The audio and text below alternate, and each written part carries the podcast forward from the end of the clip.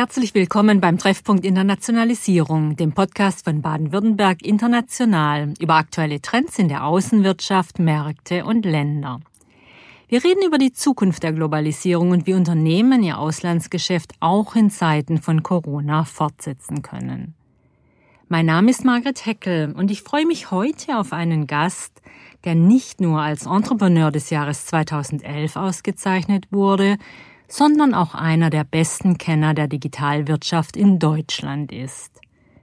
Freuen Sie sich mit mir auf Ulrich Dietz, den Gründer und Verwaltungsratsvorsitzenden von GFT Technologies sowie den Vorsitzenden des BWI-Beirates Wirtschaft.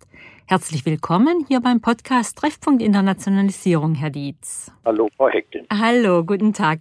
Lieber Herr Dietz, wo treffen wir Sie im Moment an? Im Homeoffice oder schon wieder am Arbeitsplatz? Vielleicht sogar unterwegs auf Terminen? Ich bin momentan in meinem Büro in Stuttgart, habe einen herrlichen Ausblick aus dem Fenster im fünften Stock und da war ich eigentlich auch die ganzen letzten Wochen jeden Tag, äh, denn die Mitarbeiter waren ja alle im Homeoffice, so waren wir hier mit zusammen mit meiner Sekretärin, die weit weg sitzt von mir im anderen Büro, äh, haben wir es ganz gemütlich gehabt und konnten gut arbeiten. Lassen Sie uns zum Start unseres Gesprächs einen kurzen Blick auf Ihr eigenes Unternehmen werfen. GFT ist ein Informationsdienstleister und Sie arbeiten für die Industrie und den Finanzsektor. Ihre Produkte sind also weitgehend digital. Es gibt keine Produktionsbänder und Werkhallen. Wie geht es äh, GFT in der Corona-Krise? Also uns geht es überraschenderweise ganz gut.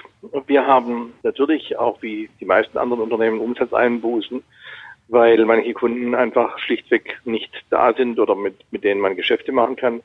Aber im Vergleich zu anderen Industrien haben wir an für sich äh, geringe Einbußen und wir sind äh, gar nicht so unzufrieden. Aktuell sind über 5000 Mitarbeiter im Homeoffice und äh, aber unsere Kunden sind zufrieden mit der Leistung, die wir bringen und wir haben uns schon sehr frühzeitig darauf eingestellt, dass wir an verschiedenen aus verschiedenen Arbeitsplätzen heraus, ob im Büro oder im Homeoffice, unsere Entwicklungsleistungen bringen können. Und das klappt erfreulicherweise sehr gut. Das heißt, Sie halten Kontakt vor allem digital und per Telefon? Äh, oder genau, über digital. Wir haben ein weltweites Netzwerk und da funktioniert alles im Prinzip übers Internet, über Videokonferenzen im Wesentlichen eigentlich und unser, unser internes Netzwerk. Das klappt sehr gut. Jetzt ist Ihr Unternehmen GFT ja auch stark in Spanien engagiert. Rund 2000 der insgesamt 5500 Mitarbeiter sind dort beschäftigt. Wie geht es den Tochterfirmen dort? Äh, die hatten ja noch einen längeren Lockdown als wir hier in Deutschland. Wie lief da die Zusammenarbeit? Ja, insbesondere, wie Sie richtig sagen, haben die einen längeren Lockdown gehabt. Alle Mitarbeiter waren weitestgehend zu Hause schon seit Anfang März im Wesentlichen. Und die Zusammenarbeit lief sehr gut, insbesondere dadurch, dass wir in der Vergangenheit den Mitarbeitern schon ermöglicht haben, ein bis zwei Tage in der Woche äh, aus dem Homeoffice zu arbeiten, da teilweise die Wege zur Arbeit sehr lange sind und die Mitarbeiter da Zeit sparen, war das gesamte Unternehmen darauf eingestellt, auch komplett immer aus dem Homeoffice rauszuarbeiten. Und das hat sehr gut geklappt. Wir haben sogar noch zusätzliche neue Kunden, neue Kunden gewonnen, da andere Firmen diese Form der Leistung nicht erbringen konnten und wieder eingesprungen sind. Mhm. Sehen Sie denn diese jetzige Krise auch als eine Möglichkeit, diese längst überfällige Digitalisierung in Deutschland, aber vielleicht auch in Europa zu beschleunigen?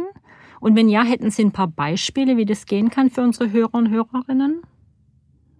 Ja, ich will mal so sagen, jedes Unternehmen ist gefordert, das Beste daraus zu machen in der aktuellen Krise und die Digitalisierung ist natürlich ein Baustein, ein ganz wichtiger Baustein, die Geschäfte A weiterzuentwickeln oder B neu zu strukturieren. Ich will mal so sagen, der Einzelhandel, der ja sehr stark getroffen ist, hat schon lange die Möglichkeit gehabt, auch digitale Angebote unterschiedlicher Art zu entwickeln. Viele Firmen haben das nicht getan. Heute stehen die entsprechend teilweise vor dem Aus. Andere, die wiederum sich frühzeitig darauf eingestellt haben, sehen das als ein Standbein, das nach wie vor gut funktioniert. Das ist das eine. Das andere ist, dass äh, wir jetzt beobachten konnten, dass äh, quasi Millionen von Mitarbeitern weltweit in, aus dem Homeoffice sozusagen gearbeitet haben, aber insbesondere in Deutschland, wer nicht im Homeoffice war, war die Verwaltung. Behörden, Rathäuser, die gesamte öffentliche Verwaltung war nicht auf eine solche Homeoffice-Zeit vorbereitet. Entsprechend träge funktioniert diese in vielfacher Art und Weise. Das heißt, da haben wir einen erheblichen Nachholbedarf. Und wenn wir jetzt über Wirtschaftsförderungsprogramme sprechen, denken, können gute Programme auch sein, die Digitalisierung der Verwaltung in Deutschland deutlich nach vorne zu bringen. Und das kann man dann weiterschreiben im Bildungsbereich. Millionen von Schülern und insbesondere Studenten haben gelernt, aus dem Homeoffice zu arbeiten. Meine eigenen Söhne machen das auch schon seit Wochen. Und erfreulicherweise funktioniert das auch gut. Es muss halt so, man im Nachhinein jetzt die Frage gestellt werden, warum hat man das nicht schon früher gemacht? Und die ganzen Rettungsprogramme, die jetzt aufgesetzt werden, sind teilweise Substitutionsinvestitionen, die schon vielleicht vor einigen Jahren getroffen hätten werden sollen. Das heißt, wir müssen schauen, dass wir in Deutschland da auf Weltniveau Anschluss halten und vielleicht hat es eine Krise wie jetzt bedurft, um hier mal ein bisschen Tempo zu machen. Mhm. Da wären wir schon auch bei den positiven Wirkungen, die diese Krise haben kann. Und Sie haben jetzt ja schon eine ganze Bereich, eine ganze Zahl von Bereichen und Branchen erwähnt. Die grundsätzliche Frage nochmal, Herr Dietz, wie weit hängt Deutschland aus Ihrer Sicht bei Digitalisierung? Und wir müssen ja schon auch noch von künstlicher Intelligenz praktisch immer dazu denken, den Vorreitern China und USA hinterher. Das ist sehr schwierig zu quantifizieren, weil wir reden, wenn wir über Artificial Intelligence und Technologien dieser Art reden, über Querschnittstechnologien, die ja wiederum in anderen Lösungen eingebaut sind. Das findet vielfach in, in Amerika natürlich, aber in China fast noch mehr heute schon statt und da wurden ganz interessante neue Technologien entwickelt. Aber wir sind jetzt in Deutschland auch nicht so schlecht, wie sich vielleicht auf den ersten Anblick erkennen lässt oder wie man denkt, dass, es, dass wir schlecht werden, weil wir diese Technologien nutzen und, und diese wiederum in Lösungen einbauen, wie wir sie in der Elektroindustrie sehen oder Automobilindustrie etc. etc. Ungeachtet dessen ist natürlich ein großer Nachholbedarf da und wir müssen da deutlich aufholen oder deutlich gleichziehen, was die Forschungs- und Entwicklungstätigkeiten betrifft. Und wenn Sie sehen, Aktivitäten wie das Cyber Valley rund um Tübingen, das geht natürlich genau in die richtige Richtung, weil dort werden Forscher ausgebildet, die an den Zukunftstechnologien arbeiten und da entstehen natürlich dann außenrum auch Startups, die Lösungen entwickeln, die man in anderen Branchen, sei es jetzt Pharmakologie oder Elektromobilität und so weiter, einsetzen kann. Also wir müssen schauen, dass wir unser, unsere Assets in Deutschland, das, das Know-how, das ist die Ingenieurdenkweise, besser noch nach vorne bringen, um da weltweit auch, sagen wir, maßgeblich tätig zu sein und nicht nur mitzuschwimmen. Hm. Weil Sie das Cyber Valley gerade erwähnen, ähm, in, rund um Tübingen eben so ein Cluster von Firmen, die sehr stark sind äh, in künstlicher Intelligenz, die Zusammenarbeit mit äh, universitären Forschungseinrichtungen, die dort einen Schwerpunkt setzen. Äh, kann denn das Land oder die einzelnen Bundesländer, in dem Fall natürlich auch Baden-Württemberg, jetzt dann äh, bei der Aufstellung von Rettungsprogrammen äh, stärker äh, aktiv sein? Also haben die einen stärkeren Hebel als zum Beispiel jetzt Bundesprogramme? Wo würden Sie das präsetzen? Also eher Land oder eher Bund oder kann man das gar nicht gegeneinander ausspielen? Sollte es vielleicht auch nicht? Das sollte man eigentlich nicht so kleinkariert betrachten. Es ist ja so, dass die Rettungsprogramme ja auf verschiedene Branchen zielen. Ich selbst bin nur bedingt ein Freund von den großen Rettungsprogrammen, weil vieles dadurch im Prinzip jetzt schnell aufgeholt werden soll, was über Jahre versäumt wurde. Ich denke, es ist wichtig, dass die Aktivitäten, wie zum Beispiel rund um das Cyber Valley, dass die beibehalten werden, dass die vielleicht noch aufgestockt werden, um die Zukunft entsprechend fit zu machen und um, um die Menschen fit zu machen für die Zukunft und neue Arbeitsplätze entstehen äh, zu lassen. Wir haben über zig Jahre unseren bestehenden Technologien festgehalten, an den bestehenden Denkweisen. Und die Welt hat sich verändert, die Welt wurde globaler. Die Menschen, die großes technologisches Know-how haben, sind auch global äh, präsent. Das sehe ich selbst bei GFT. Wir haben 90 Prozent der Mitarbeiter sind außerhalb von Deutschland. Und da müssen wir entsprechend darauf reagieren. Und da hilft jetzt ein schnelles Notprogramm nur bedingt. Das ist ein Pflaster auf eine Wunde, aber die, sagen wir mal, die Krankheit, dass wir zu langsam sind, die ist damit nicht. Jetzt, wenn wir wieder mal von Baden-Württemberg in die sozusagen Welt rausgehen, es gibt ja einige Experten inzwischen, die sehr pessimistisch sind, was die weitere Globalisierung angeht. Es gab kürzlich mal einen Titel des Wirtschaftsmagazins Economist, die von einer 90 Prozent Wirtschaft nach Corona sprechen. Ähm, wie sehen Sie die Zukunft der Internationalisierung? Also sagen wir mal so, es gibt immer genügend Experten, die wissen, wie es nicht geht, die aber in der Regel selbst nicht an den Stellen sind, dass sie beweisen können, wie es geht. Insofern will ich mal zwei Dinge dazu sagen. Es ist gar keine Frage, dass wir in einer globalisierten Wirtschaft heute leben und da erhebliche Vorteile alle draus ziehen. Sei es, dass wir insbesondere Deutschland, das eine Exportnation ist, Produkte auf der ganzen Welt verkaufen und das auch können, sei es, dass wir Produkte in der ganzen Welt produzieren und in die Welt exportieren oder sei es, dass wir in der ganzen Welt Produkte produzieren können und die wiederum nach Deutschland zurück überführen können. Das ist ja einer, ein unbeschreiblicher Vorteil und wenn wir im Kleinen anfangen in Europa, dann sehen Sie, wie die Menschen leiden, die jetzt über Wochen nicht über die offenen Grenzen fahren durften, die das gelernt haben, die sich daran gewöhnt haben, die erfahren haben, was Europa denn für einen riesen Vorteil hat. Also es ist gar keine Frage, dass diese Entwicklung weitergehen wird. Die Frage umgekehrt ist eher, muss ich alles, was ich outsourcen kann, outsourcen? Also die Amerikaner leiden deswegen so stark an einer globalen Rezession und auch in der Kontext mit China, weil man im Prinzip vom Callcenter-Service eines Hamburger-Restaurants, das nach Indien ausgelagert wurde, bis zur Softwareentwicklung eigentlich alles, was möglich ist, outgesourced hat. Das heißt, wenn man eine Wertschöpfungskette so stark aufgliedert, dass viele hunderttausende Arbeitsplätze in andere Länder verlagert werden, dann ist das bestimmt nicht der richtige Weg und führt dann auch zu einer großen Katastrophe, wie man es aktuell in Amerika sieht.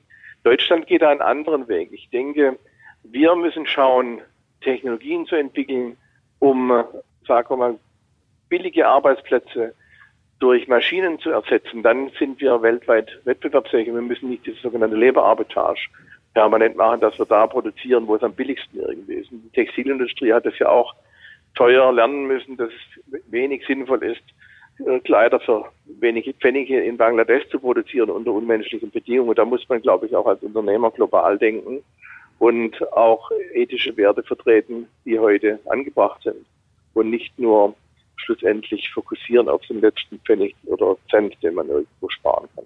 Mhm. Zusammengefasst, Globalisierung ja, in jeder Hinsicht, aber mit Maß und Ziel und so, dass man auch ethisch den notwendigen Rahmenbedingungen gerecht wird. Mhm. Das heißt, Sie würden dazu aufrufen, dass man seine Lieferketten eben nochmal ganz gut anguckt äh, und eben diese Balance nochmal versucht zu finden, aber letztendlich dann doch äh, auf dem Kurs weitergeht, den wir bis jetzt genommen haben. Was dann auch bedeuten würde, sehr starke weitere Präsenz in Asien, logischerweise. Oder? Absolut. Asien ist eine, äh, eine Region mit vier Milliarden Menschen.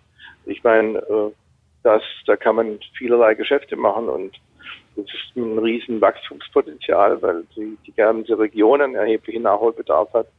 Und man kann auch sehr viel aus Asien lernen. Wir haben eine Firma in Peking und in, in Shanghai und ich kann nur sagen, die Geschwindigkeit, mit der dort gearbeitet wird und Dinge umgesetzt werden, da können unsere deutschen Kollegen durchaus mal ein bisschen intensiver hingucken. Vieles ist dort unkomplizierter und geht schnell voran und ich finde, man sollte, darf nicht überheblich sein, hier in Deutschland das zu unterschätzen. Jetzt äh, sind Sie ja beheimatet in einem wirtschaftlich starken Bundesland, nämlich eben in Baden-Württemberg, die, die auch wissen, wie wichtig eben Globalisierung ist, die viel tun, ihren Firmen zu helfen. Sie sind als äh, äh, Vorsitzender des Wirtschaftsbeirates bei BW International natürlich mit diesen Fragen konkret konfrontiert. Was würden Sie raten? Wie kann Baden-Württemberg, wie kann BW International Firmen äh, auch in Corona-Zeiten bei dieser Internationalisierung helfen? Baden-Württemberg International ist schon ja eine Institution seit vielen, vielen Jahren und hilft den Unternehmen ja in vielfältigster Art und Weise. Zum einen dahingehend, dass viele Reisen durch alle Herren Länder organisiert werden, in denen Mittelständler partizipieren können, sei es jetzt Ministerreisen oder mit Staatssekretären oder anderen Mandatsträgern, um einfach Türen zu öffnen in den verschiedenen Ländern. Auf der anderen Seite gibt es viele Kooperationsbörsen etc. etc. All diese Dinge kann ein Unternehmen wahrnehmen, um sagen wir mal, eine Expedition in ein neues Land vorzunehmen, um Kontakte dort zu treffen. Und das Wichtigste ist, denke ich, dass Unternehmen hier in Baden-Württemberg ein Mindset entwickeln, die dies noch nicht haben, wenn sie internationale Geschäfte machen wollen, dass man das am besten mit Partnern tut, dass man andere kennenlernt, die das dort schon tun. Und die Großen helfen ja auch gelegentlich auch gerne äh, kleineren da entsprechend weiter. Baden-Württemberg International ist eine gute Plattform, eine Drehscheibe, die hier beschleunigend wirkt. Und ich denke, Manche Bundesländer wären stolz, sie hätten so eine Einrichtung. Wir haben diese und freuen uns auch, dass das sehr gut funktioniert. Und irgendwann wird es dann auch wieder die ersten Delegationsreisen geben können oder Messen, die man tatsächlich auch besuchen kann. Setzen Sie sich noch in ein Flugzeug momentan? Ich in ein Flugzeug, aber ich habe jetzt momentan nicht die Notwendigkeit, großartig in die Gegend rumzufliegen, weil ich einfach hier so viel zu tun habe und bin eigentlich auch sehr froh, mal ein bisschen daheim zu sein bei der Familie. Meine Frau sagt neulich, so lange am Stück warst du noch nie in den letzten 30 Jahren daheim gewesen, was dann auch ganz schön ist. In der Tat ein schöner positiver Nebeneffekt dieser ganz genau. momentanen genau. Krise. Lieber Herr Dietz. Es wird vieles übrigens auch entschleunigt, was auch ganz gut ist. Man kann ein bisschen über das eine oder andere intensiver nachdenken. Auch ob man die richtigen Geschäfte macht, ob man die richtigen Partner hat all diese Dinge, also berufliche Partner meine ich, und das ist ein, vielleicht ein Vorteil, der nicht zu unterschätzen ist. Ja, und ein wunderbarer Rat, den wir unseren Hörern und Hörerinnen sehr gerne mitgeben zu Ende unseres Gespräches. Lieber Herr Dietz, vielen herzlichen Dank, dass Sie sich die Zeit für uns hier beim Treffpunkt Internationalisierung genommen haben. Keine Frage, die Globalisierung ist in einer Krise, aber wir haben gerade darüber gesprochen, Krisen sind immer auch Chancen. Und wir hoffen Ihnen mit diesem Gespräch ein paar Wege aufgezeigt zu haben, wie wir weiter eine offene, international vernetzte Wirtschaft bleiben und das auch weiter ausbauen können. Auch künftig wird Baden-Württemberg international dabei an Ihrer Seite sein mit Informationen, Dienstleistungen und persönlichem Rat und natürlich mit diesem Podcast Treffpunkt Internationalisierung. Machen Sie es gut, bleiben Sie gesund und hören Sie bald wieder rein beim Treffpunkt Internationalisierung von Baden-Württemberg International.